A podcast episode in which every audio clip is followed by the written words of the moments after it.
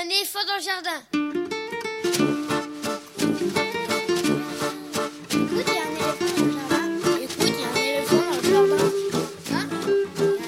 Bonjour, bonjour à toutes et à tous. Véronique Soulet au micro pour l'actualité culturelle des enfants, petits et grands en Ile-de-France. Une émission pour tous les adultes qui n'ont pas oublié qu'ils ont d'abord été des enfants. Chaque semaine, écoute, il y a un éléphant dans le jardin vous fait découvrir artistes, créateurs, initiatives, médiations qui offrent aux enfants de quoi nourrir leur imagination et leur curiosité. En tout cas, ce qui nous semble original, réussi, intéressant, avec des reportages, des chroniques, des interviews, des lectures concoctées par les chroniqueurs et chroniqueuses de cette émission et moi-même. Aujourd'hui, avec moi au fil de l'émission, Elsa Gounod pour sa chronique littéraire, Lionel Chenaille pour sa lecture et une nouvelle chroniqueuse, Dominique Boutel, autour des projets de musique classique menés avec des enfants. Au programme aujourd'hui, le petit manuel antiraciste pour les enfants, mais pas que, écrit et dessiné par Rachid Zghini, ou Rakid comme on voudra, est aussi drôle que très sérieux, voire même pédagogique, et de plus très agréable à lire. On en parle avec lui, ce sera dans quelques instants. Dominique Boutel est journaliste radio depuis très longtemps et s'intéresse de près à la musique et le jeune public. Avec cette nouvelle chronique dans l'émission Classique, c'est classe, elle nous fait découvrir des projets musicaux passionnants. Ce sera dans une quarantaine de minutes. La 23e édition du Salon du livre de jeunesse à Saint-Germain-les-Arpajons, en Essonne, se déroule tout au long de la semaine prochaine, du lundi au dimanche. Petit coup de projecteur avec Grazela Valérie, sa coordinatrice, ce sera dans une cinquantaine de minutes. Et en fin d'émission, nous retrouverons Elsa Gounod pour sa chronique Grand Livre pour petites personnes, puis Lionel Chenaille pour sa lecture d'un extrait de littérature générale sur le thème de l'enfance.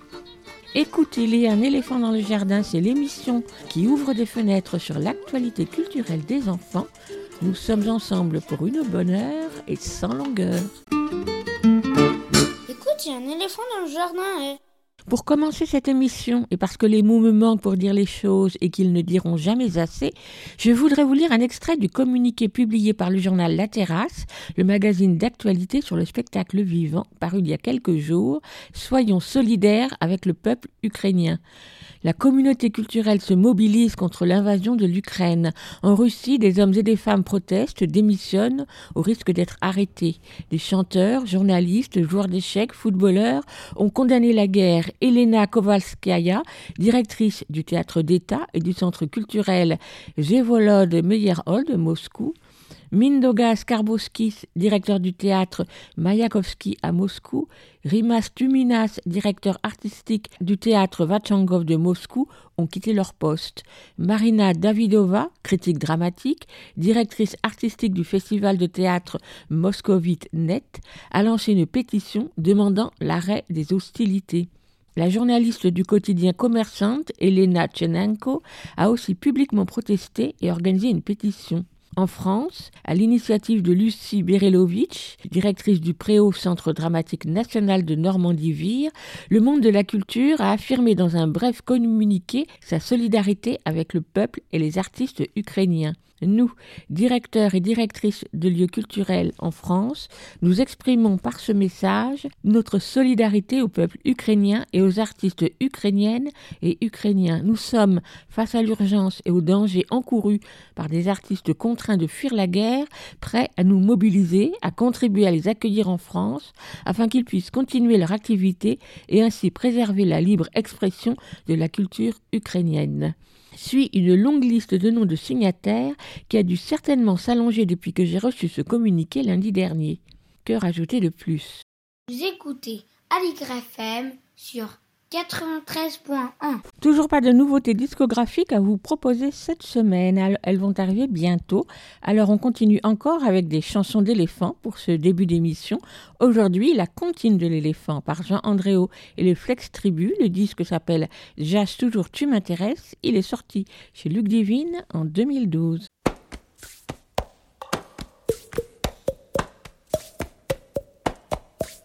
Un éléphant de nos forêts se promenait tout en parlant. Tout en marchant, il s'est cogné sur le figuier du père Laurent. Un et un A, le séquoia, un A, un et le bananier. Tralam la tralam la.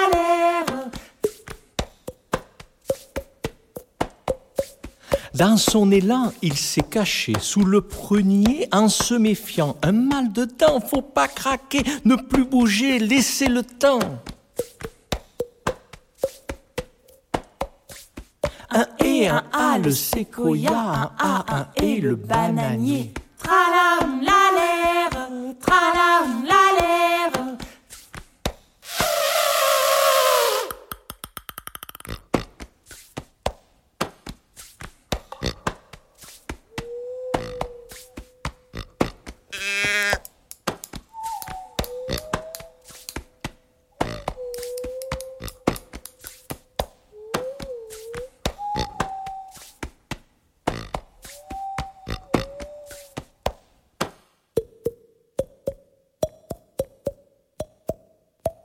Laurent, il l'a cherché toute la journée, son éléphant. C'est pas courant de voir passer un si gros pied dans nos régions. Un et un A, le séquoia, un A, un et le bananier. Tralam la l'air, tralam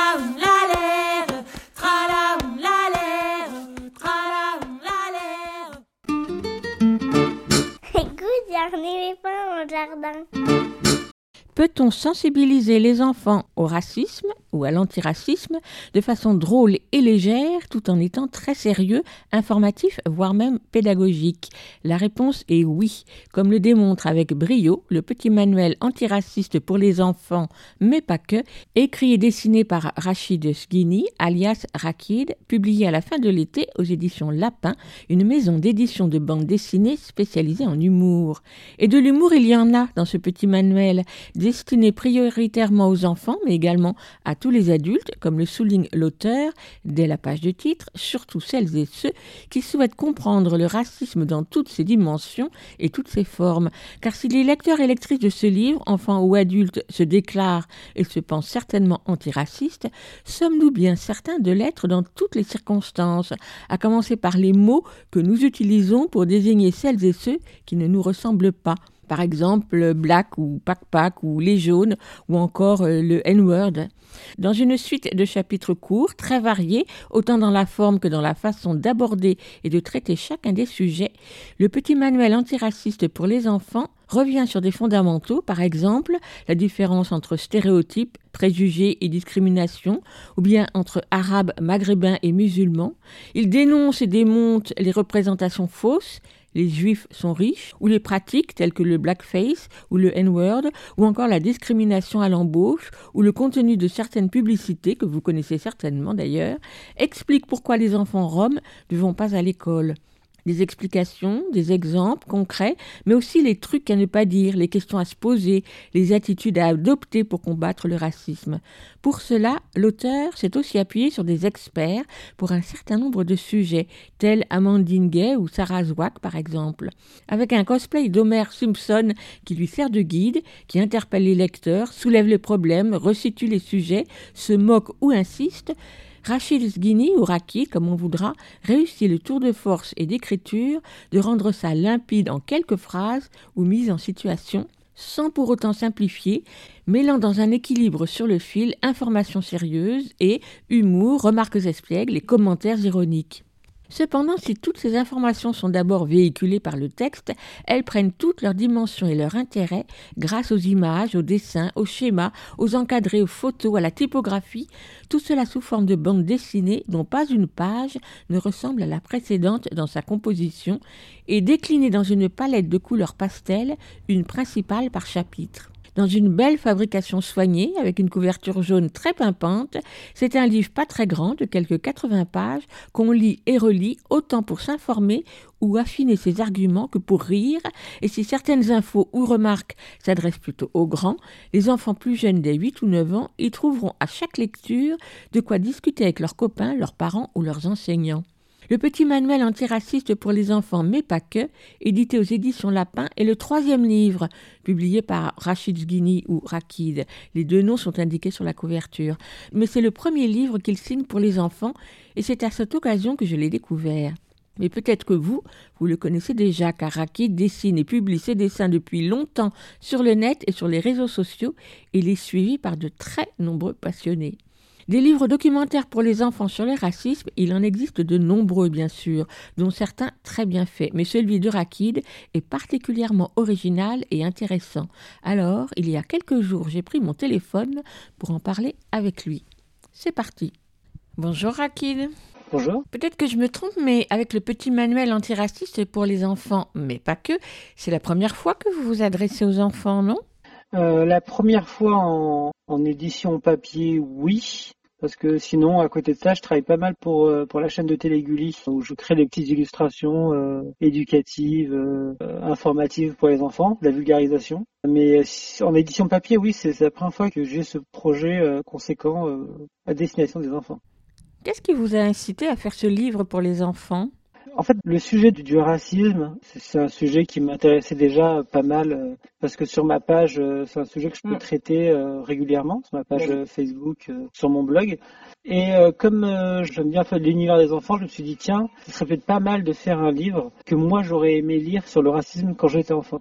Quelque chose de moins cliché que ce qu'on on pouvait trouver en librairie. En librairie, c'est souvent Jean n'aime pas Mamadou parce que Mamadou est noir alors que le racisme c'est plus profond que ça, c'est assez différent et je me suis dit il fallait l'expliquer différemment aux enfants pour qu'ils puissent euh, vraiment comprendre euh, ce qu'il en est. C'est pour ça que vous avez voulu adresser le livre aux personnes non concernées par le racisme? En fait, tout le monde est concerné par le racisme parce que soit on le vit, soit on le voit, soit on le fait vivre. Du coup, tout le monde est concerné. Mais c'est vrai que quand on le subit pas, c'est vrai que c'est un livre qui peut être intéressant parce qu'il peut, euh, il peut nous ouvrir les yeux sur certaines situations. Et donc, vous avez fait le choix de ne pas vous adresser aux enfants qui subissent le racisme, par exemple, euh, en leur disant comment se battre contre le racisme? Oui, c'est vrai, mais en fait, d'abord, toutes les thématiques peuvent être prises par n'importe quel euh, enfant. Par exemple, un enfant maghrébin va subir un certain racisme, mais peut aussi faire subir un racisme, par exemple, c'est ça que je parle du blackface, par exemple. Ben, en fait, toutes les autres communautés peuvent faire vivre ce racisme aux personnes noires. Pareil pour la tziganophobie ou tout ce qui est racisme euh, contre les, communautés gitanes. C'est-à-dire que toutes les communautés peuvent faire vivre ce, ce racisme-là à ces communautés-là. Mais oui, effectivement, sinon il y a un angle qui est pris et qui est destiné à un public euh, plus largement qui, qui ne subirait pas directement le racisme. Mais au final, du point de vue de nos vies, soit on, on, peut le faire subir aux gens, même si on le subit. Tout à l'heure, vous disiez que vous trouviez que les livres qui abordaient ce sujet étaient un peu trop simplistes. Vous en avez regardé beaucoup? En fait, je suis allé en librairie, j'avais feuilleté quelques-uns et j'étais pas. Parfois, j'avais des choses euh, intéressantes, mais j'avais pas de BD ou de livres qui traitaient des sujets très très actuels. Aujourd'hui, euh, le, le, blackface, par exemple, je reprends cet exemple-là, c'est un sujet qui ressort euh, tous les six mois. Parce que de temps en temps, on a un joueur de foot qui fait un blackface pendant un anniversaire ou, un animateur télé qui en fait un. En fait, c'était vraiment avoir des sujets très très contemporains. Et ça, c'est ce que moi, je retrouvais pas. Parce que parler de mécanisme de racisme, ça, il y avait des livres qui le faisaient très bien. Mais euh, parler de, racisme, de sujets que les jeunes vivent vraiment, ça, non, j'avais pas. J'ai le N-word, par exemple. Euh, ça, c'est un truc que j'ai jamais vu expliquer aux enfants. Pourquoi c'était pas bien d'utiliser le, le N-word ou pourquoi euh, on faisait en sorte de, de, penser que les Chinois étaient jeunes. C'est plein de petites choses qu'on trouve pas dans, dans ces livres-là. Votre livre se présente comme un petit manuel, comme vous l'avez nommé. Pourquoi un manuel plutôt qu'un récit ou un témoignage? J'ai pensé au témoignage ou au récit, mais ça crée quelque chose d'assez personnel. En fait, quand on met un témoignage, ça reste le témoignage d'une personne et le vécu d'une personne. Alors que créer quelque chose qui a l'air d'être très large, comme un petit manuel, ou euh, ça en fait des choses beaucoup plus générales et du coup qui peuvent parler à beaucoup plus de monde. Et on rentre pas non plus dans le dans le pathos, on rentre pas dans l'émotionnel. On est vraiment sur des faits. Voilà pourquoi ça c'est raciste. Euh, c'est du, euh, c'est très scientifique. C'est une approche assez scientifique de, de, de la chose. Mais le pathos, vous l'avez aussi éloigné en utilisant l'humour. Ah oui, oui, complètement. L'idée, c'est que ce soit vraiment quelque chose de ludique dans la main d'un enfant et de se dire, ok, c'est un problème grave, je suis en train de dire quelque chose de grave, mais avec l'humour, déjà avec l'humour, il y a toujours cette notion de, on retient beaucoup plus facilement. Donc en fait, ce sera beaucoup plus simple pour eux d'aborder ces sujets-là. Et en plus, ils n'auront pas un souvenir négatif du livre. ce sera pas un livre avec plein d'histoires super tristes. Ce sera un livre qui va me parler de racisme. Ok, le sujet est grave, mais euh, je vais quand même passer un bon moment, je vais apprendre des choses et du coup je vais vouloir en parler autour de moi, mais c'est pas un truc où je vais refermer et être déprimé. Et même plus que l'humour, je dirais que vous avez utilisé euh, l'ironie. Parce que dès le départ, euh, vous posez un préalable auquel on peut adhérer ou pas d'ailleurs, mais auquel les enfants vont adhérer, c'est c'est pas cool d'être raciste. L'idée c'est de dire dès le départ, si, c'est c'est la première page, en gros, si vous Mm. pensez que le racisme c'est bien, faut vous arrêter là. Il faut passer à autre chose et ce livre n'est pas fait pour vous. On part du postulat que vous admettez dès le départ que le racisme est quelque chose de euh, condamnable et quelque chose de préjudiciable. Donc en fait, on, part sur une, grosse note d'ironie parce qu'il y, a des- gens qui sont racistes et un livre comme ça, pour eux, c'est de la propagande. Donc en fait, c'est histoire de dire lâchez ce livre, allez prendre autre chose, ça sera mieux pour tout le monde. Comment vous l'avez travaillé, ce manuel? C'est-à-dire, est-ce que pour vous, c'était évident que vous alliez le faire à partir de questions ou de sujets titres que vous alliez développer sur euh, une ou deux pages à chaque fois? Je voulais quelque chose d'assez court parce que quand c'est trop long et pour les enfants, euh, faut prendre ça en compte. C'est qu'on peut pas parler à un enfant comme on parle à un adulte. Pr- Première chose que j'ai faite, c'est que j'ai listé tous les sujets qu'on peut aborder dans le racisme. Euh, la négrophobie, euh, le problème de, de l'accès au logement, tous ces problèmes-là. euh. Et ensuite, j'en ai fait une liste. Je, je devais avoir euh, 150 euh, sujets. Évidemment, impossible à, à en mettre 150. Du coup, j'ai fait une short list par rapport à ce qui touchait vraiment à l'actu. Et du coup, j'en ai- sélectionné certains. J'ai fait en sorte que ça fasse 3-4 pages grand maximum, que ça soit digérable par les enfants.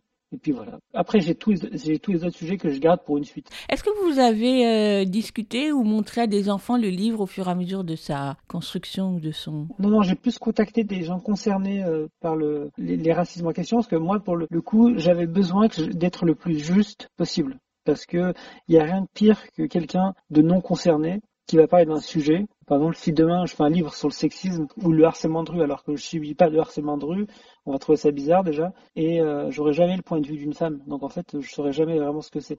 Donc là, pour moi, j'avais besoin d'abord de construire le livre avec des gens concernés, par exemple la tziganophobie, le, le problème avec les, Roms, dans le chapitre qui s'appelle Pourquoi les enfants roms ne vont pas à l'école. J'ai fait appel à Nina Susio, qui est la présidente de l'association euh, L'école pour tous, et qui a fait changer la loi sur l'école, parce qu'avant, pour aller à l'école, on avait besoin d'un justificatif de domicile, ce qui n'est plus le cas aujourd'hui. Et c'est pour ça que beaucoup d'enfants roms n'allaient pas à l'école, parce que une des raisons, c'est qu'ils n'avaient pas de justificatif de domicile et ils ne pouvaient pas s'inscrire à l'école. Et du coup, c'était de, pouvoir parler avec elle, parce que moi, j'avais aussi beaucoup de préjugés. Quand on fait un livre comme ça, on a soi-même des préjugés, on déconstruit. Et moi, j'avais beaucoup de préjugés, bah, pareil sur les Roms, parce que par exemple, moi, je, subis aussi tout ce que la société m'envoie euh, au visage avec euh, tout plein de préjugés, euh, plein de biais racistes. Et discuter avec elle pendant quelques heures, comprendre pourquoi euh, ils vont pas à l'école, quelles sont leurs difficultés en tant que, que Roms dans leur vie quotidienne, ça m'a permis d'avoir un- une BD qui est juste, qui, tombe pile poil et qui fait honneur à tout le monde, quoi. Et d'ailleurs, pour euh, la partie sur les Roms, euh, vous prenez un peu plus de pages pour en parler. Ouais, parce que euh, les Roms, ça arrive au top ou tout en bas, en fait, suivant là où on met, du racisme en France. C'est-à-dire que tout le monde, toutes les communautés peuvent avoir des griefs contre les Roms. C'est-à-dire que c'est vraiment la communauté la moins défendue et où on a le plus de préjugés sur elle.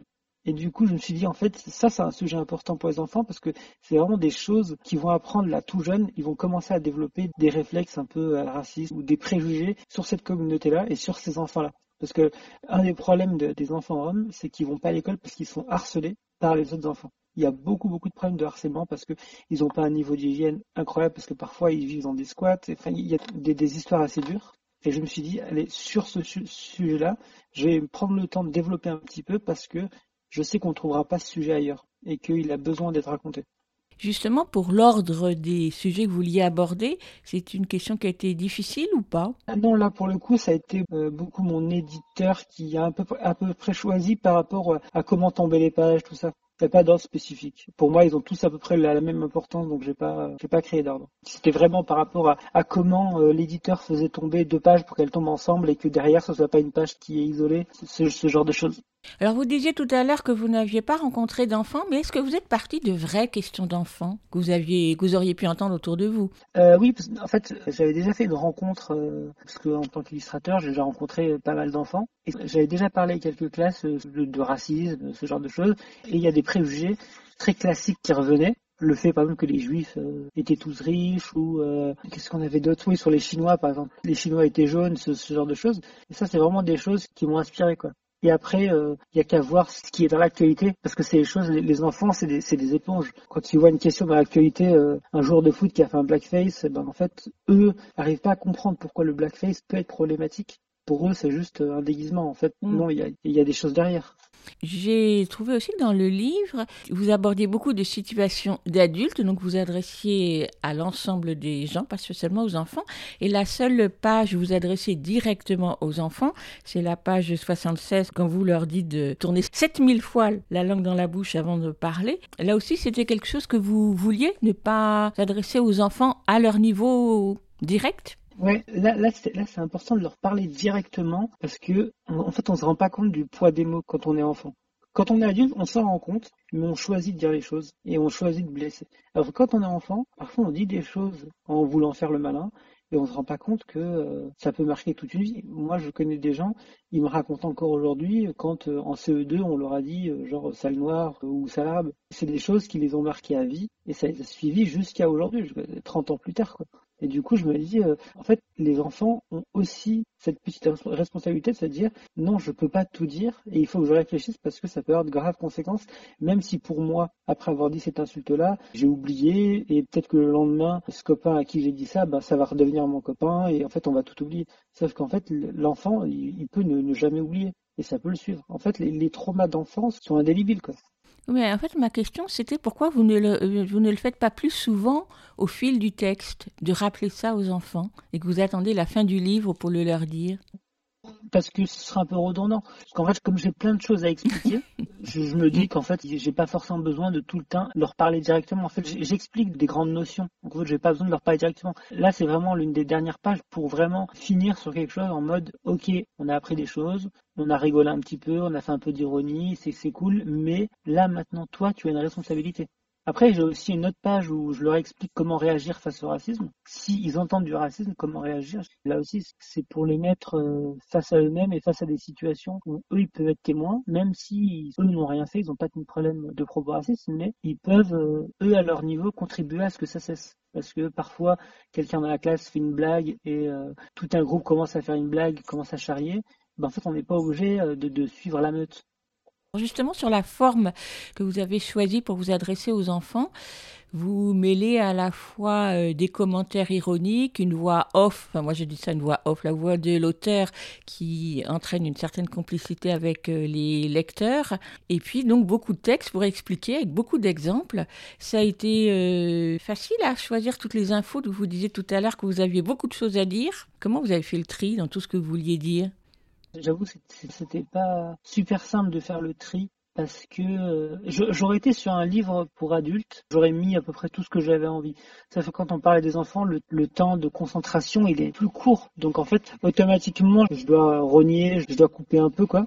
Du coup, essayé de faire au mieux. J'ai pas de technique spécifique, mais vraiment, j'essaie de faire au mieux pour que ce soit euh, compréhensible, sans forcément qu'on en enlève trop, sans en fait les prendre pour des idiots. Ça, c'était une de mes peurs, c'était de faire un livre pour enfants où parfois ils vont lire quelque chose, ils vont pas le comprendre tout de suite, mais ils reviendront peut-être plus tard, ils vont le relire, et peut-être que la deuxième ou troisième lecture, ils comprendront. Mais l'idée, c'était de pas de faire quelque chose de débilisant. Et en même temps de les accrocher très vite par la forme, on va dire. Ouais, c'est ça. En fait, un, un enfant qui a 11 ans, un autre qui a 15 ans, ils vont lire ça, ils vont avoir deux lectures euh, parfois un peu différentes. Et peut-être qu'un enfant qui va lire à 10 ans va comprendre des choses, il va le reprendre dans ses mains à l'âge de 11 ans, il va se dire Ah, mais j'avais pas compris ça exactement comme ça. Et peut-être qu'il va lire certains mots, qu'il va aller chercher à côté. En fait, il y a, plein de choses qui peuvent se passer. Je veux vraiment que ce soit une BD qui puisse un peu vivre entre les mains de l'enfant. Que ce soit pas juste un truc, je, l'ai lu une fois, et hop, je le range, je le reprends plus jamais. En fait, on peut le lire en plein de fois, on peut le lire euh, sur un an s'il faut, mais l'idée, c'est juste, c'est que chaque chapitre puisse inspirer quelque chose.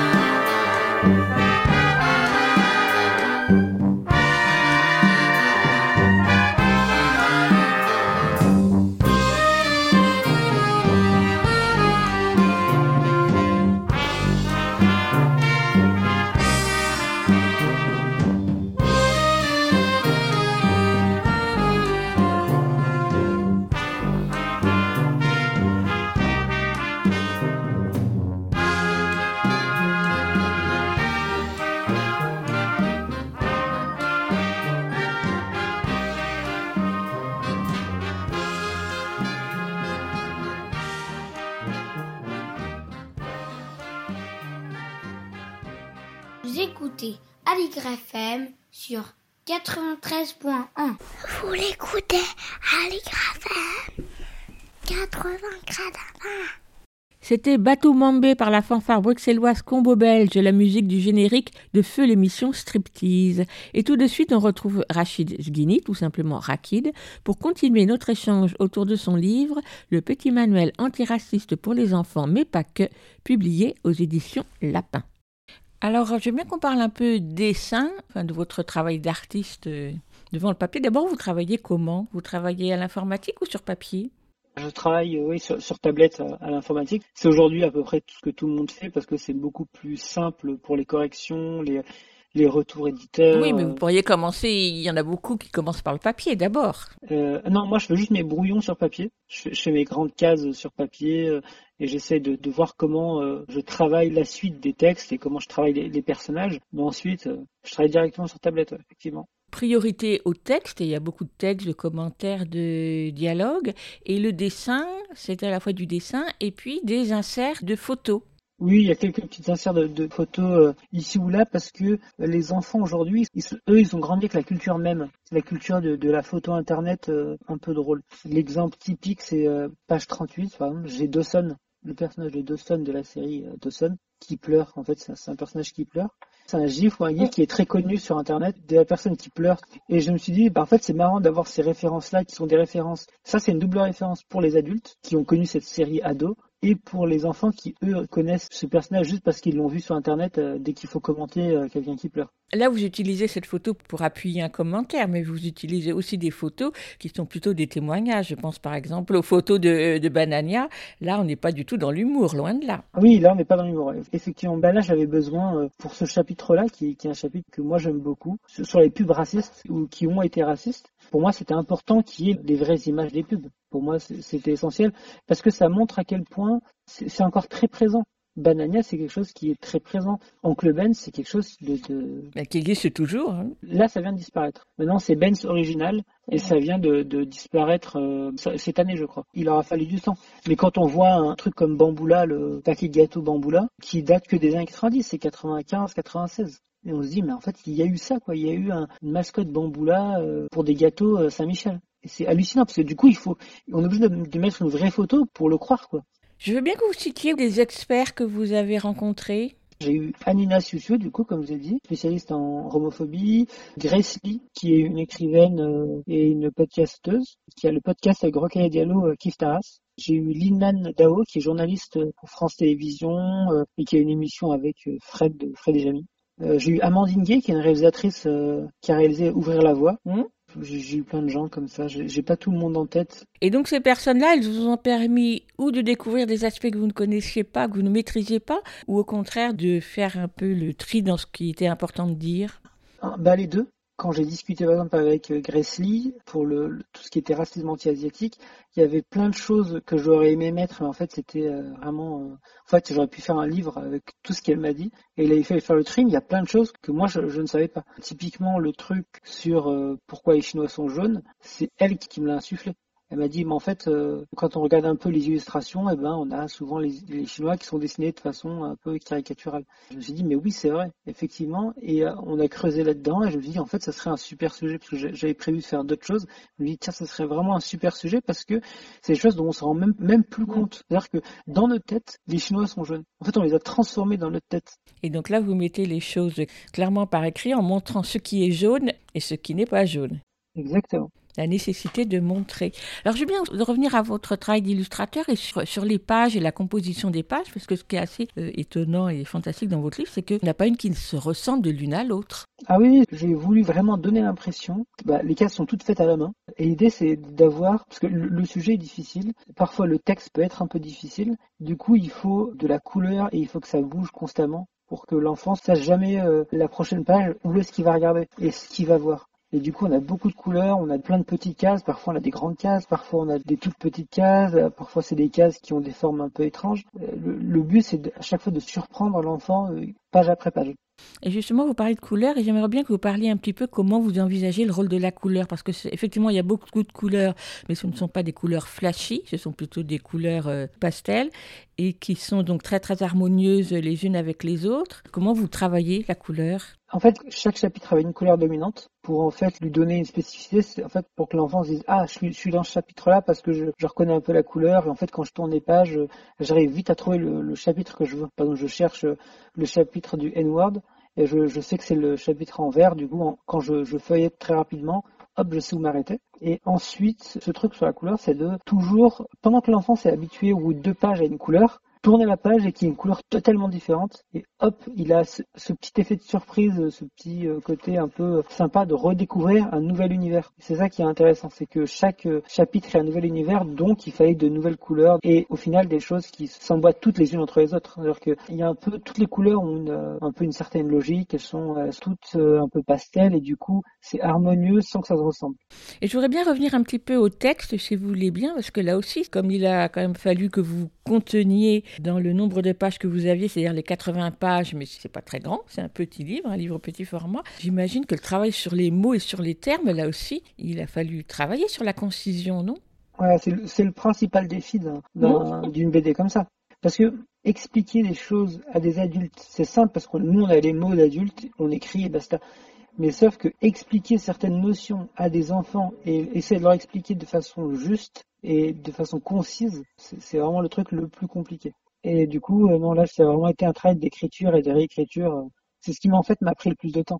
Parce que moi, le, le, dessin, euh, mon style de dessin, je le maîtrise parfaitement. Donc en fait, j'ai eu aucune difficulté de, à ce niveau-là. Mais vraiment, c'était le, le, texte, euh, c'est réapprendre à expliquer des choses aux enfants. Et là, mon travail que j'ai pu faire chez Gulli, ça m'a beaucoup servi parce que ça m'a permis de reprendre cette façon de parler aux enfants, toujours en évitant de se mettre à leur niveau.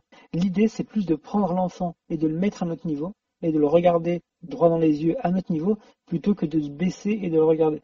Donc en fait, ne pas aller faire du, euh, du débilisant, du alors aujourd'hui je vais t'expliquer des choses. Ça, c'était vraiment quelque chose que je voulais absolument éviter. Mais qui est un peu la tendance de la télé, justement. Ah, c'est complètement la tendance de la télé. Donc c'était aller contre. Oui, c'est complètement la, la, la, tendance de la télé, mais après je me dis, un enfant qui achète une BD, c'est un enfant qui veut pas forcément quelque chose qu'il retrouve à la télé. Comment vous imaginez vos lecteurs et vos lectrices euh, Est-ce que vous aviez une image de lecteur et de lectrice quand vous faisiez le livre et est-ce que vous en avez une autre euh, une fois qu'il est paru? Euh, je, je sais pas, je sais pas du tout, je sais pas du tout à quoi. Moi, en fait, j'ai imaginé moi, moi enfant. Je me suis imaginé moi enfant avec les gens de ma classe. J'ai imaginé mes neveux. J'étais plus comme ça.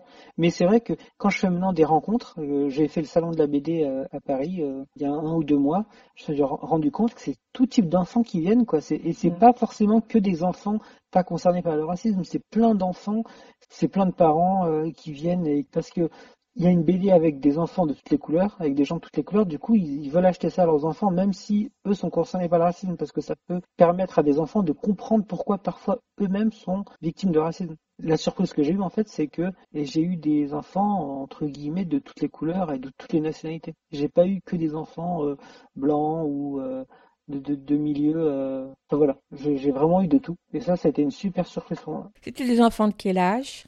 J'ai eu des enfants très très jeunes, limite trop jeunes. J'ai eu des enfants qui avaient 6 ans, 7 ans, je, où les parents me disaient non, mais en fait on, on, le lit avec lui. Et en fait, je me suis rendu compte que beaucoup de parents le lisaient avec eux. Et euh, après, ça a monté jusqu'à 15, 16.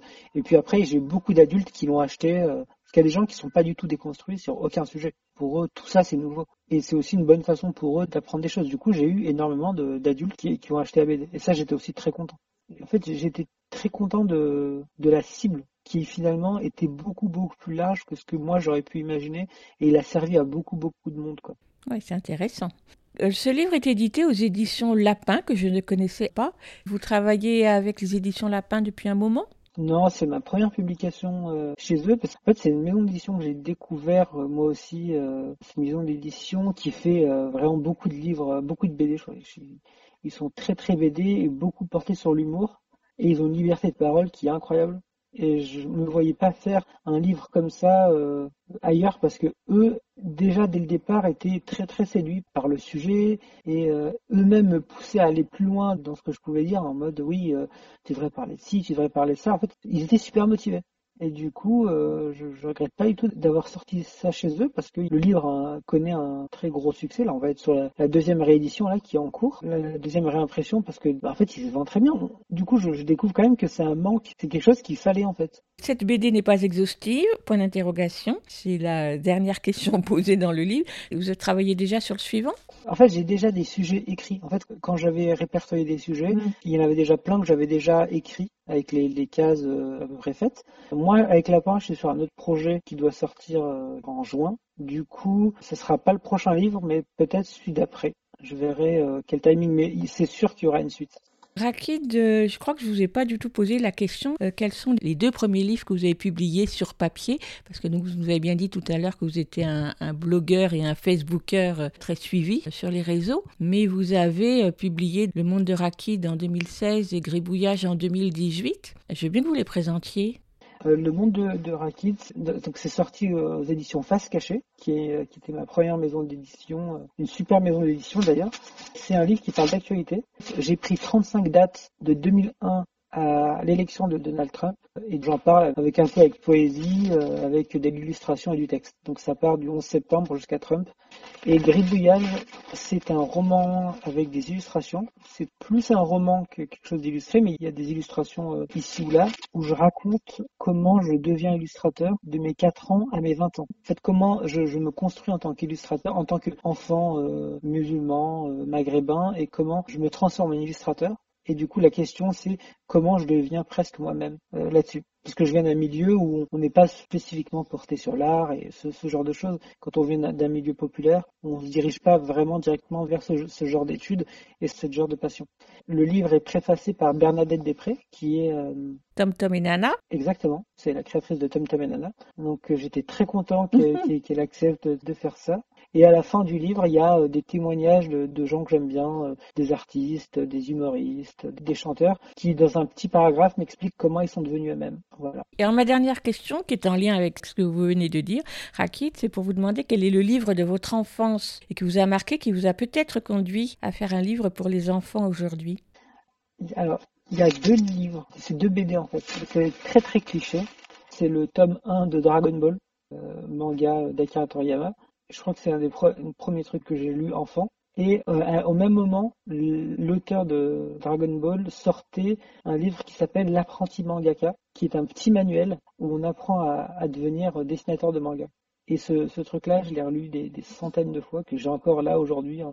J'ai encore mon édition de quand j'étais petit. Et qu'est-ce que je pourrais citer d'autre? Je, pourrais citer euh, peut-être euh, Don Rosa, qui est l'auteur qui a créé euh, toute la jeunesse de Picsou de chez Disney en BD et qui m'a passionné. Voilà. Merci beaucoup, Rakid. Bah, merci à vous. Le petit manuel antiraciste pour les enfants, mais pas que, a donc paru aux éditions Lapin à la fin de l'été, à lire, partager, discuter avec les enfants des 8 ou 9 ans. Et j'en profite pour signaler que vous pourrez assister à une rencontre avec Raki le dimanche 27 mars à 11h au Musée national de l'histoire de l'immigration à la Porte Dorée et plus précisément à la bibliothèque du musée. Rakid animera une conférence dessinée pour les enfants avec d'abord une présentation de son livre puis il dessinera en direct. Cette proposition s'inscrit dans le cadre du grand festival contre le racisme, l'antisémitisme et la haine anti-LGBT du 24 au 27 mars, organisé depuis plusieurs années par le Musée national de l'histoire de l'immigration à l'occasion de la semaine d'éducation et d'action contre le racisme, l'antisémitisme et la haine anti-LGBT.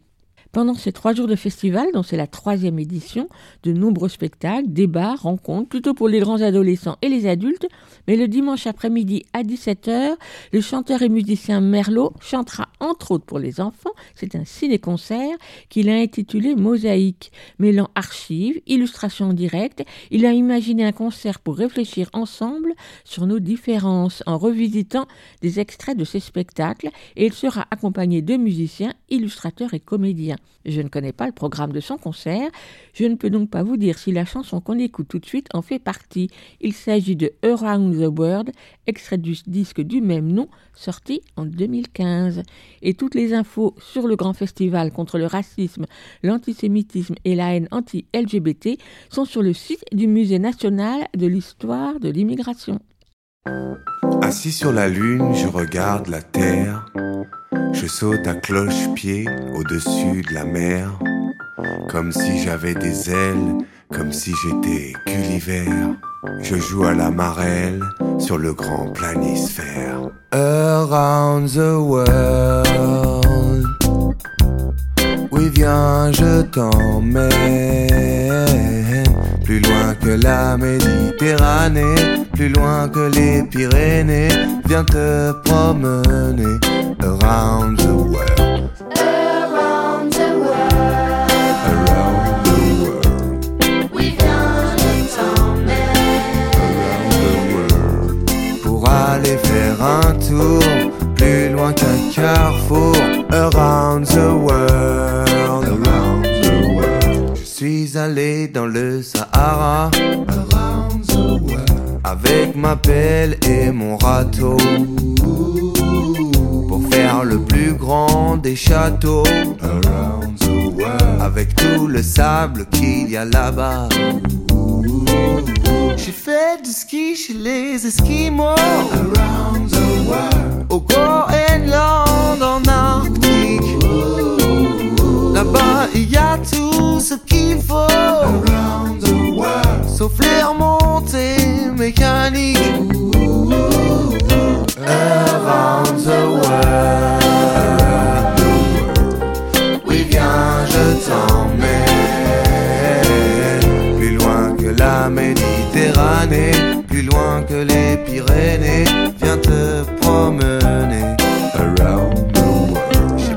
le soleil tout là-haut. Around the world. Au sommet de l'Annapurna J'ai descendu en luge tout droit. Around the world. Sur les pentes de l'Himalaya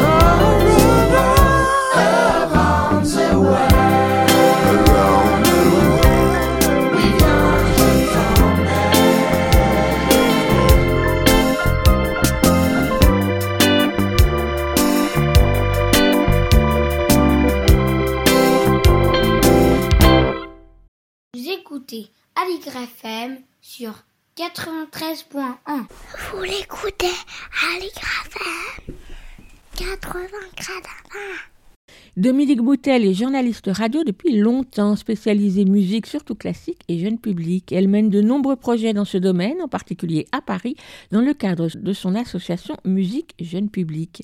Elle est donc à l'affût de tout ce qui s'invente et se développe pour amener les enfants à la découverte et ou à la pratique de la musique. Elle nous en fait profiter dans cette émission avec cette nouvelle chronique qu'elle a intitulée Classique, c'est classe. On l'écoute.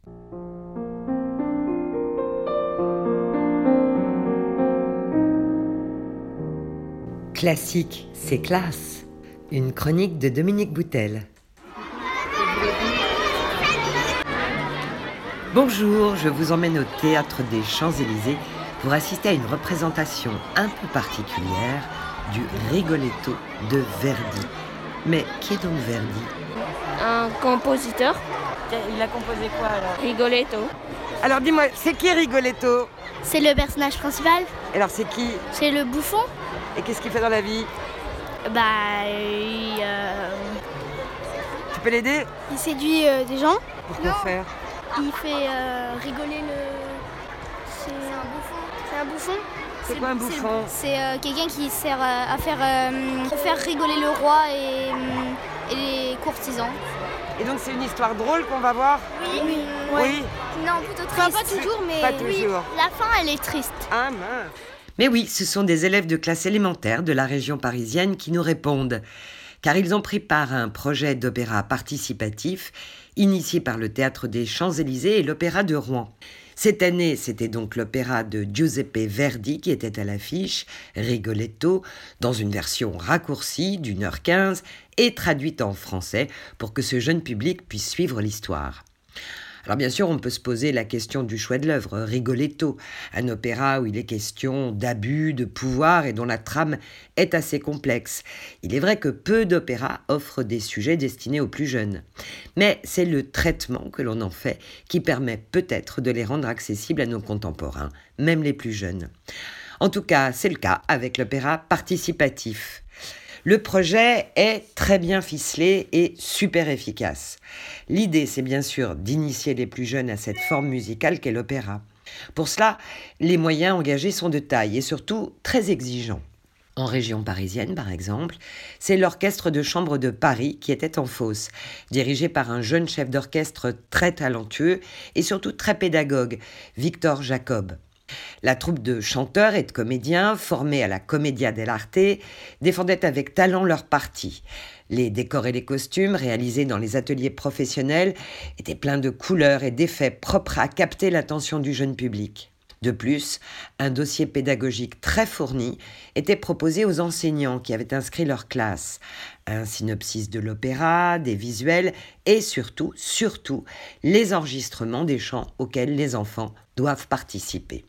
Est-ce que vous avez utilisé le dossier pédagogique Oui. Et vous en pensez quoi euh, Je l'ai trouvé euh, intéressant. Euh, moi, je, je, me suis bien appuyée dessus en tout cas. Après, j'ai resimplifié des choses, j'ai redéveloppé.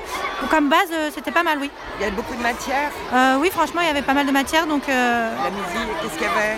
bah Déjà, l'histoire qui est reprise avec les interventions. Il y avait les chants. Alors, j'ai eu un deuxième petit livret aussi avec les chants. Donc, ça m'a permis après de les réimprimer en grand. Voilà. Il y a les personnages aussi pour qu'ils puissent se familiariser aux différents personnages. C'était bien fait, à la fois pour nous puis pour eux aussi. Donc, donc euh, intéressant. Merci. Pour les familles qui ont eu droit à trois représentations, information et enregistrement étaient disponibles sur le site du Théâtre des Champs-Élysées et il était prévu une mise en voix d'une demi-heure avant le début du spectacle, dirigée par des chefs de chœur. Par ailleurs, des séances ont été spécialement conçues pour accueillir des enfants malentendants et malvoyants. Alors, quand c'est au tour des enfants de participer, la lumière de la salle s'allume, le chef d'orchestre se retourne et ça chante avec entrain.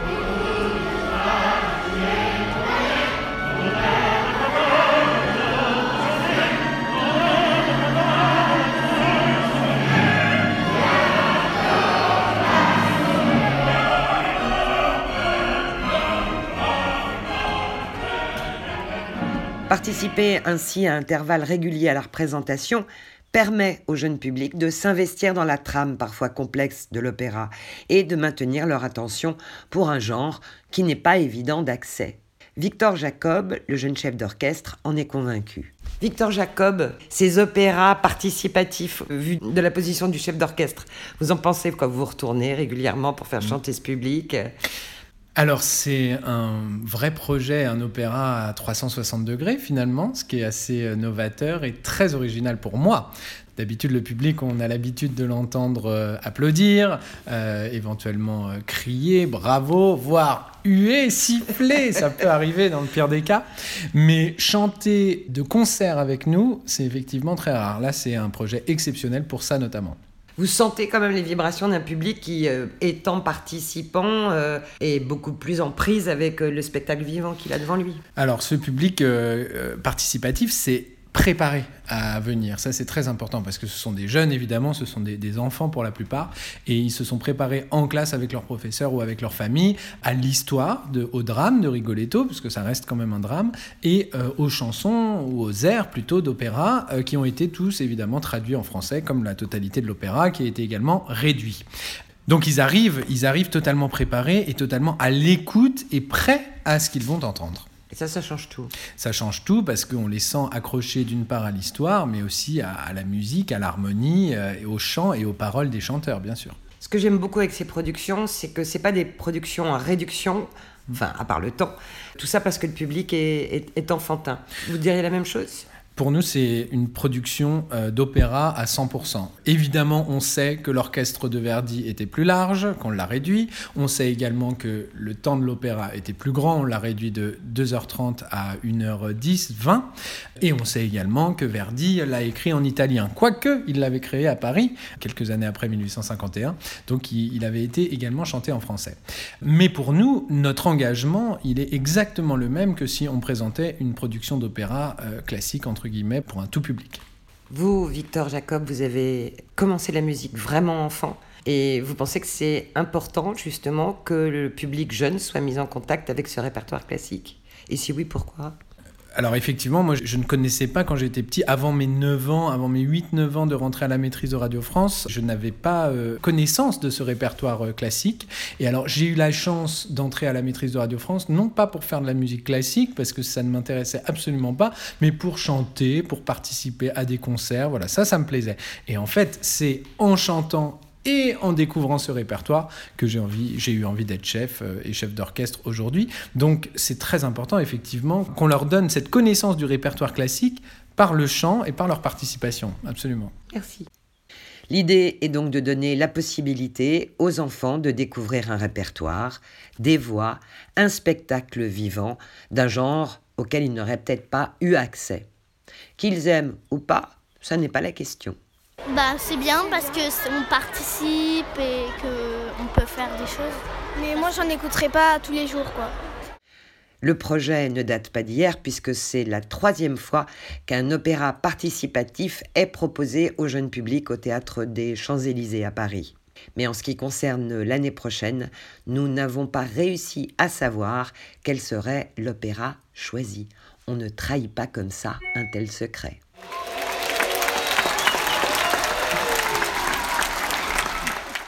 C'était donc un reportage au Théâtre des Champs-Élysées à Paris où les représentations de Un Rigoletto, d'après Verdi, ont eu lieu le 6, 12 et 13 février dernier.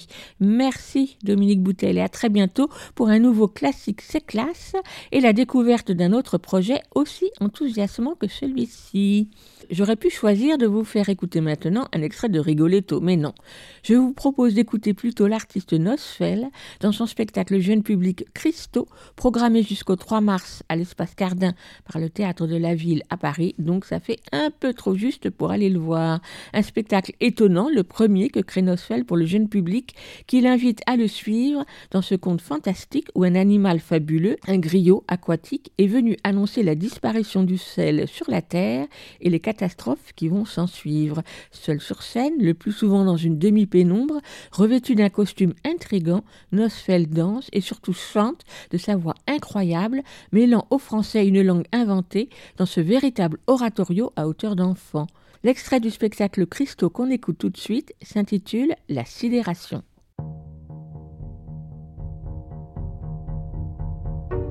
Du calme à la tempête, j'ai vu des raccourcis.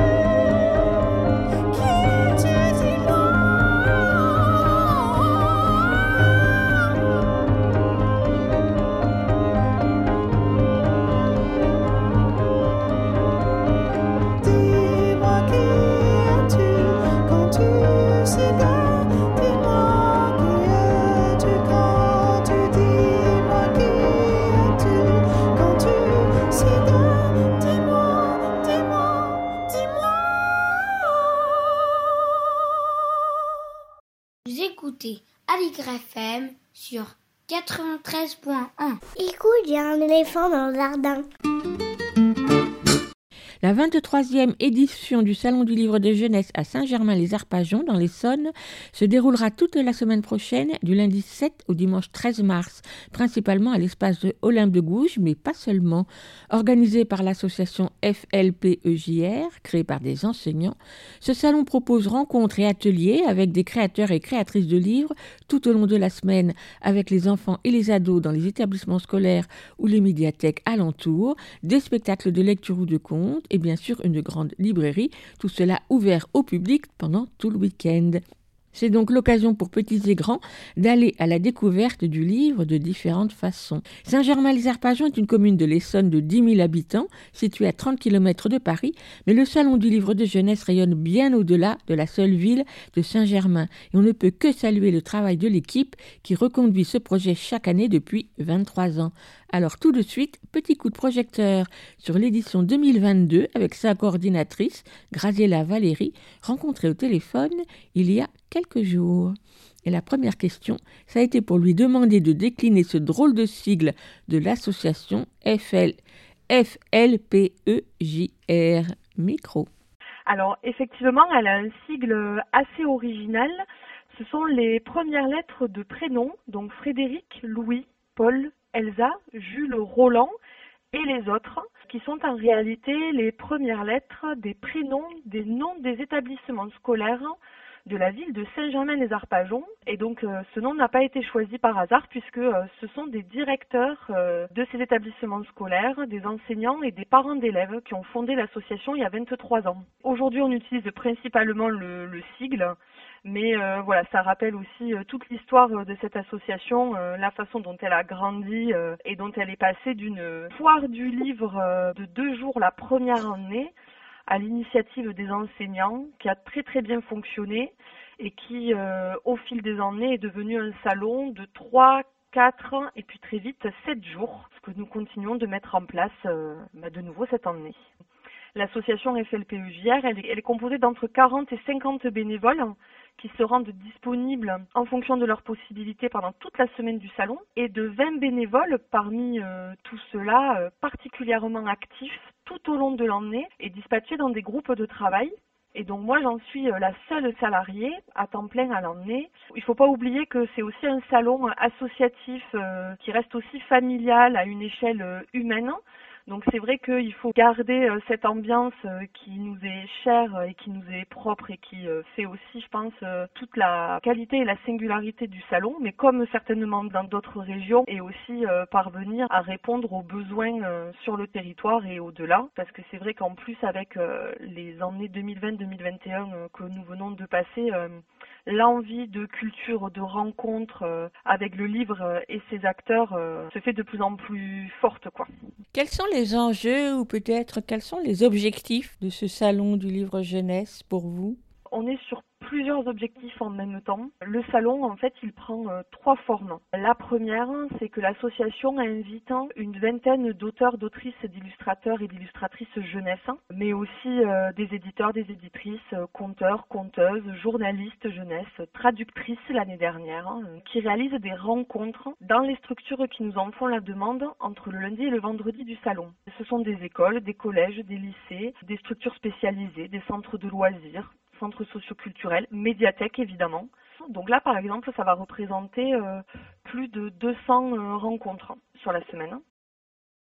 C'est énorme. On est toujours très sollicité, mais il y a eu aussi plus de demandes là cette année en, en 2022. Donc ça, c'est la première forme. Donc là, évidemment, euh, ce qu'on a envie de susciter, c'est la rencontre entre un auteur, une autrice, un illustrateur, une illustratrice et son public que les enfants euh, puissent poser des questions. Euh, Parfois, il y a une partie atelier. euh, Parfois, les, des originaux circulent entre les mains des enfants et du coup, ils voient aussi quelles sont les différentes étapes de la fabrication d'un livre. La deuxième forme, c'est que donc le salon est ouvert toute la semaine et donc des visites de groupe hein, y sont possibles.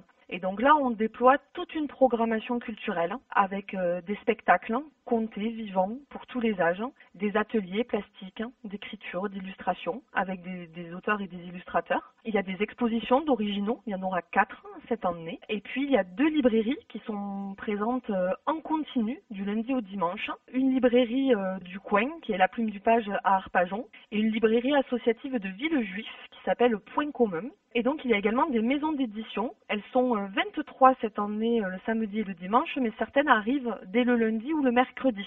Et donc, euh, sont aussi euh, présentes pour répondre aux questions euh, des enfants ou des groupes qui sont en visite. Nous avons également des espaces, hein, des coins lecture, euh, des espaces scénographiés qui sont animés par des associations partenaires, hein, comme Lire et faire lire par exemple, comme Maudit Moulu qui promeut la lecture à haute voix pour tous et partout, et puis surtout animé par les médiathécaires de Cœur des Son Agglomération. Du coup, le salon, il essaie de réunir les acteurs de la chaîne du livre sur son territoire euh, au salon avec des propositions euh, variées pour tous les âges. Et puis la troisième forme, c'est que euh, une partie des actions culturelles euh, entre ensuite en itinérance dans les médiathèques du territoire. Par exemple, après le salon, vous pourrez retrouver en avril et en mai euh, des représentations de spectacles. Les expositions qui sont accueillies au salon seront ensuite dans la foulée accueillies dans des médiathèques du territoire et des ateliers également. Alors, les maisons d'édition que vous accueillez sur le salon pendant toute la semaine, qui est-ce qui les choisit? Est-ce que c'est vous qui les sollicitez ou au contraire, ce sont elles qui vous en font la demande? Alors c'est un équilibre entre les deux. Comme le salon a quand même 23 ans, on a des sollicitations, toujours nombreuses, de la part de maisons d'édition, euh, plus ou moins connues, plus ou moins petites, hein, qui nous sollicitent pour pouvoir euh, être présentes. Et ensuite, nous, nous faisons aussi appel à des maisons d'édition chaque année, puisque euh, nous, on a à cœur à la fois de continuer à faire venir les maisons d'édition que nous savons attendues par notre public, parce que vraiment, c'est un rendez-vous annuel pour certains de nos visiteurs qui savent très bien qu'ils vont retrouver telle ou telle maison d'édition, tel tel auteur. Mais aussi, nous, on a à cœur de leur euh, proposer euh, de nouvelles maisons d'édition euh, dont nous aimons les sujets, les parutions, les publications, les collections. C'est un juste équilibre entre les deux, effectivement.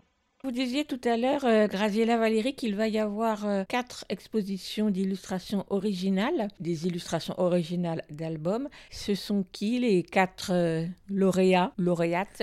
C'est toujours très difficile de choisir euh, tellement il y a de très très belles choses. Mais c'est vrai qu'on a un thème chaque année du salon. Cette année, le thème s'intitule euh, Et si le monde des possibles? Donc j'ai essayé de décliner ce thème euh, et de montrer la richesse, euh, la diversité des techniques d'illustration dans la littérature de jeunesse. Par exemple, il y aura euh, les croquis originaux et puis ensuite des reproductions sur bâche de Histoire naturelle des animaux imaginaires hein, de Daniel Laverdun et Hélène Rachkak, publiés chez Actes Sud. Il y aura ensuite les originaux euh, de Gaspard dans la nuit, de Sengsun Ratanavan. Elle travaille euh, beaucoup euh, le crayon de couleur et l'aquarelle, publiés chez La Martinière. Il y aura les originaux des improbables aventures euh, de Peter et Herman de Delphine Jacot au Fourmi Rouge et les originaux de Sophie Vissière qui travaille le pochoir. La Belle Équipée, c'est le nom de cet album assez dense, un peu, un peu documentaire aussi, un peu guide pratique de fabrication euh, qui est vraiment euh, très riche, qui lui est publié par les éditions Helium. Ma dernière question, Graziella Valérie, est-ce que vous auriez un livre à recommander cette année aux visiteurs et aux visiteuses du salon? Compliqué. Alors, très compliqué parce que j'en ai plusieurs viennent en tête évidemment. Alors, pour ne pas faire de jaloux euh, et de jalouse sur les invités du salon euh, de cette année, parce que c'est ma dernière lecture euh, coup de cœur, elle est sortie il n'y a pas très très longtemps, c'est Le berger et l'assassin d'Henri Meunier et Régis Lejon, publié chez Little Urban, qui est un grand format sur cette rencontre un petit peu inopinée, inattendue entre un berger et un assassin, dans cette montagne à la fois effrayante, à la fois rassurante, à la fois dangereuse et si paisible. hein, et c'est un texte que je trouve très très beau euh, d'Henri Meunier, assez dansant. C'est un album à partir de 10-11 ans et de très très belles illustrations de, de la montagne dans sa diversité par Régis Lejon. Vous rejoignez nos choix dans l'émission puisque c'est celui qu'a présenté euh, Elsa Gounod la semaine dernière dans l'émission. Très bien. Ben, merci beaucoup, euh, Graziella Valérie. Je voudrais juste que vous rappeliez à quel euh, endroit on trouve toutes les informations pour le salon. Toutes les informations pour cette 23e édition du Salon du Livre de Jeunesse sont trouvables sur notre site internet www.sljeunesse.fr. Mais si on tape Salon du livre de jeunesse à Saint-Germain-les-Arpajons sur n'importe quel moteur de recherche, on nous retrouve assez facilement.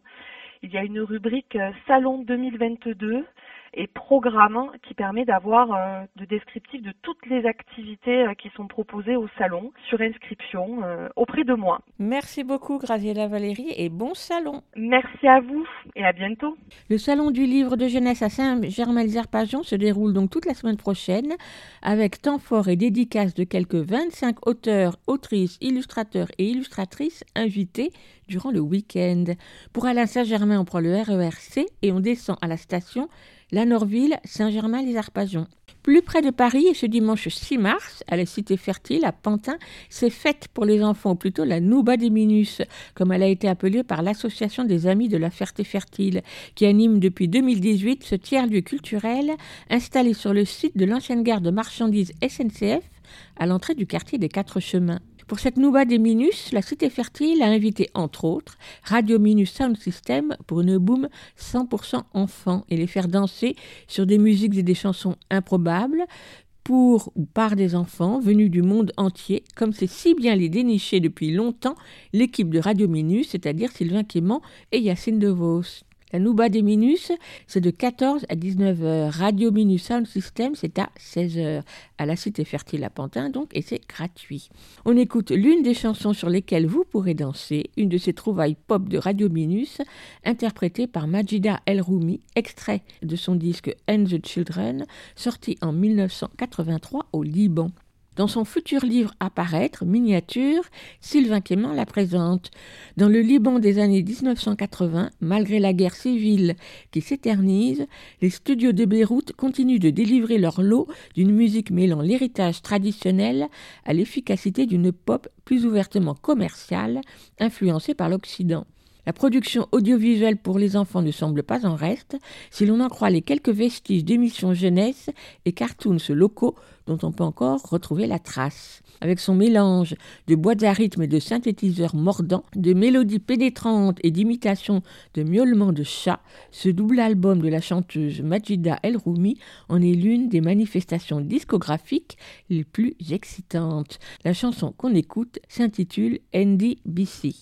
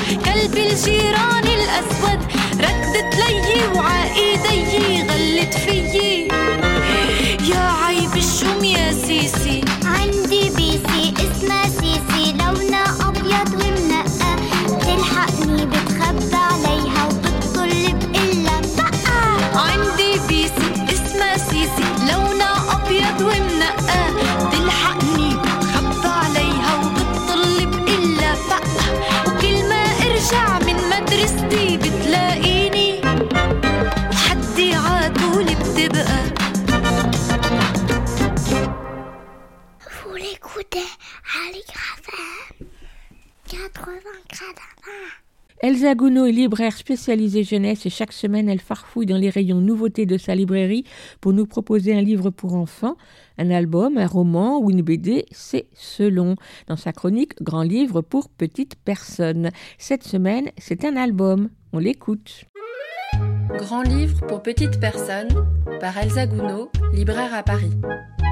Bonjour, aujourd'hui je vais vous parler de l'album La Nature d'Emma Hadbag, traduit du suédois par Catherine Renaud et paru récemment aux éditions Cambourakis. Cambourakis est une maison d'édition généraliste à la ligne plutôt engagée, avec notamment une collection d'essais féministes, Sorcières. Cette inclinaison se retrouve dans les choix de leurs autres publications, à destination des adultes ou des enfants. La maison développe un catalogue d'albums jeunesse de plus en plus fourni. On y retrouve beaucoup d'auteurs d'Europe du Nord traduits, des classiques moumines de Tove Jansson à des auteurs contemporains très intéressants comme Marie Konstad Johnson. Emma Hadbag est une autrice et illustratrice suédoise de livres pour enfants. Elle a déjà vu plusieurs de ses albums traduits en français, principalement aux éditions Cambourakis, dont Le Repère paru en 2019. Dans la nature, l'on se retrouve dans une petite ville entourée de forêts, d'un lac et de toute une flore diverse. L'on y suit ses habitants entre émerveillement de cette nature, son fonctionnement, sa richesse et certains tracas qui y sont liés. Ils vont construire petit à petit à ces dix problèmes tant de solutions peu respectueuses de cette nature riche et foisonnante.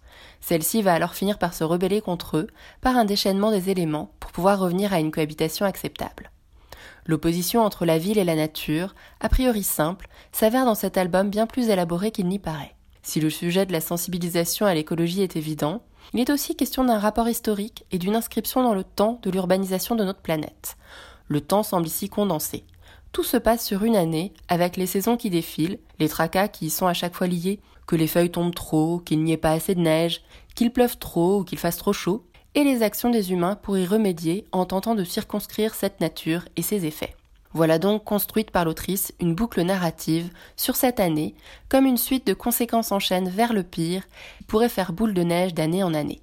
Il y a là comme un récit condensé d'une urbanisation qui a pu en réalité prendre beaucoup plus de temps entre arbres abattus, goudronnage, déchets jetés dans le lac, climatisation et tant d'autres choses. En raccourcissant ce délai, les effets désastreux sur la nature sont d'autant plus visibles et palpables qu'ils sont immédiats, intenses et non dilués par le fil du temps et de l'habitude.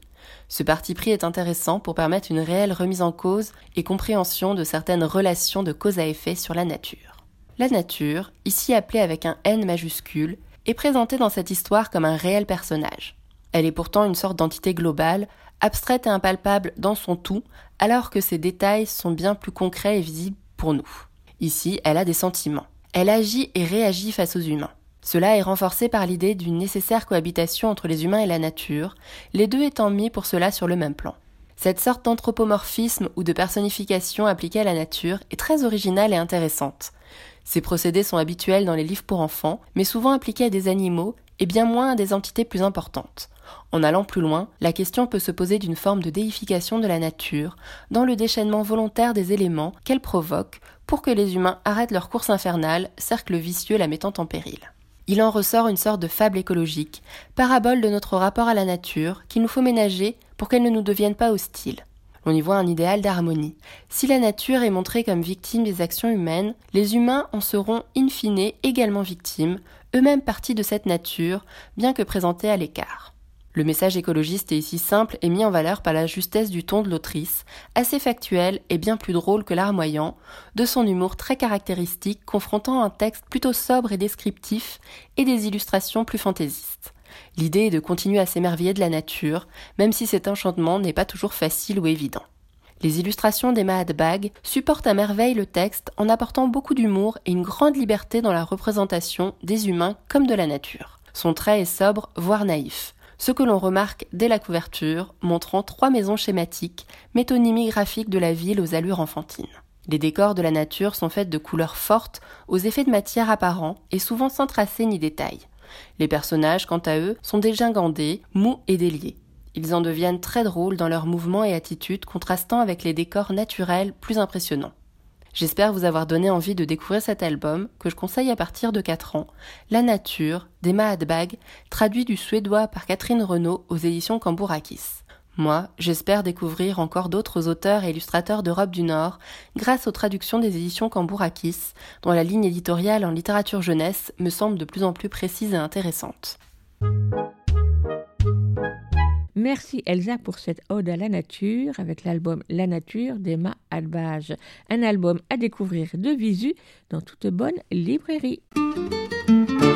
Écoute, il y a un éléphant dans le jardin. eh. Bonjour Lionel. Bonjour.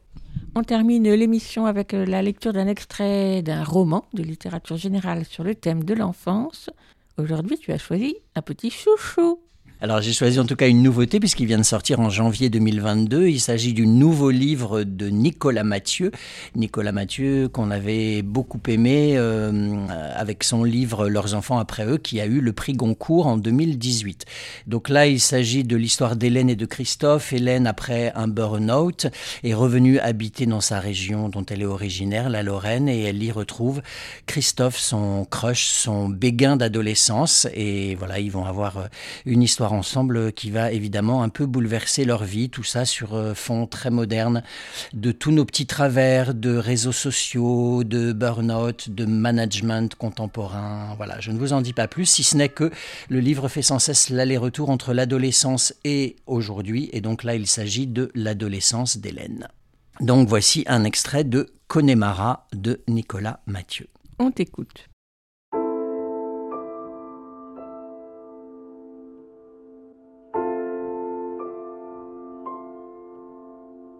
À 13 ans, Hélène est une petite bêcheuse. C'est en tout cas ce que pense sa mère, parce qu'elle ne veut rien foutre à la maison, qu'elle parle mal, corrige ses parents quand ils font une faute de français, se met en colère pour un oui ou pour un non, et vit dans une bulle où Jim Morrison et Luke Perry occupent la meilleure place. Et surtout, parce qu'elle passe son temps à marquer des distances et faire comme si elle était une princesse échouée par hasard chez un couple de paysans. Déjà, toute gamine, elle faisait la leçon à ses parents. Et ça ne risque pas de changer car autour d'elle, tout le langage a commencé de s'effilocher. Des tas de trucs qu'elle prenait pour argent comptant sont devenus suspects. Des gentillesses sont maintenant des airs de manipulation. Des candeurs la révoltent. Quand sa mère dit Tout le monde ne peut pas devenir ingénieur, par exemple, ou quand on lui demande de finir son assiette parce qu'il y a des pays où l'on n'a rien à bouffer, sans parler de ces expressions toutes faites qui sont comme la sagesse des gagnes petits. Un tien vaut mieux que deux, tu l'auras. Il ne faut pas péter plus haut que son cul. On n'a jamais vu un coffre fort suivre un corbillard. Quand ses parents font l'apologie de la simplicité aussi, lui donnent ses cousins en exemple, quand ils critiquent les ambitieux, les parvenus, ceux qui exhibent leur réussite, quand ils vantent le mérite des bosseurs, des manuels, des bricolos, des débrouillards, de ceux qui passent entre les gouttes, mamailleurs et autres contrebandiers du jour le jour. Quand ils lui disent on va t'envoyer à la campagne, ça t'apprendra à vivre. Quand ils mettent l'article défini devant un prénom, le Dédé, la Jacqueline, le Rémi. Alors, Hélène sent un câble se tendre en elle. D'instinct sans savoir, elle refuse tout cela en bloc. Chaque signe de cette manière d'être la gifle. Elle préfère encore crever que vivre comme ça, modeste et à sa place. Elle a la grosse tête, une petite bêcheuse. Chaque mercredi après-midi, elle enfourche le vélo de sa mère qu'elle n'a pas le droit d'emprunter pour se rendre à la bibliothèque. Le vélo est un peu trop grand pour elle, et même en réglant la selle, elle doit se mettre sur la pointe des pieds quand le feu est rouge, et pendant tout le trajet qui n'est pas si long, elle craint de se vautrer et d'abîmer le beau VTT. Ses parents sont au travail et ne peuvent pas savoir. Alors, elle quitte le petit pavillon en équilibriste, ses fausses Doc Martins aux pieds, traverse le lotissement, descend la rue Jeanne d'Arc, son énorme sac à dos sur les épaules. Près de la mairie, elle n'oublie pas d'attacher le vélo avec l'antivol bleu, puis se rend dans la minuscule bibliothèque que Cornécourt a constituée de briques et de brocs, à force de dons et de lait. Une longue femme très jeune, avec un carré et des marinières, qui tient de l'asperge et de la garçonne, lui dit bonjour en l'appelant par son prénom. Hélène répond Bonjour madame. Elle ne connaît pas le nom de cette femme qui a pourtant une immense importance dans son existence. Car la bibliothécaire la laisse fouiner dans les rayons. Elle l'autorise à prendre 20 livres, même si le prêt est limité à 10 et ne lui reproche jamais les retours en retard. Elle lui a même conseillé quelques-uns de ses livres préférés, Mathilda, par exemple. Hélène avait 11 ans, ce fut un choc. Depuis, elle lit comme une dératée, emmagasine tout, comme Mathilda justement. Elle lit contre le monde entier, ses vieux, les autres, la vie. En général, elle fait toujours le même tour. Elle commence par les bandes dessinées, la confiserie, si on veut. Elle adore Is No Good, les albums qui racontent l'histoire de France avec François Ier et Ravaillac, Yoko Tsuno. Ensuite, les romans, Bibliothèque verte, Mille soleils, Jules Verne et Émilie Bronté. Et puis les périodiques pour finir. Bon, bien sûr, il y a les vieux numéros de J'aime lire, Géo, Historia. Mais un beau jour, Hélène tombe sur une pile de magazines bizarroïdes qui sentent le moisi et se révèlent autrement plus intéressants. Un arrivage sans doute venu d'une cave à l'occasion d'un décès ou d'un déménagement. Et quoi qu'il en soit, la chose l'aimante aussitôt. Assise en tailleur par terre, elle se met à feuilleter les numéros les uns après les autres. Très vite, elle a un peu peur et se sent toute chose. Les pages sont remplies de personnages à poil, des gugus de science-fiction inquiétants, des aventures avec des gros seins et même parfois cette autre chose, le ventre des hommes. Elle ne peut plus s'arrêter de tourner les pages. Elle en a pris cinq pour commencer qu'elle a déposé sur le comptoir, tout en dessous de sa pile. Au moment de les faire enregistrer, l'asperge lui demande T'es bien sûr que c'est ton âge? Hélène sent son visage changer de couleur. Elle dit oui. Et l'asperge rigole avant d'enregistrer ses emprunts sur une grande fiche Bristol. 25 ouvrages, dont 5 numéros de métal hurlant.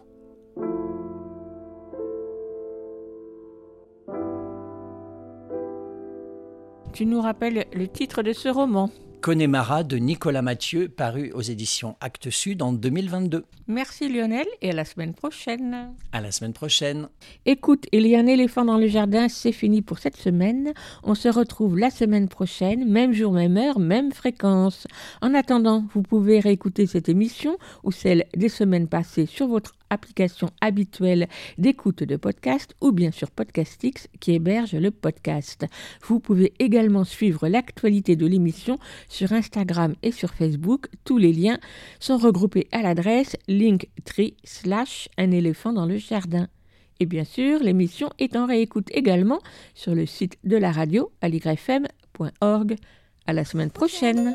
À plus, à la prochaine.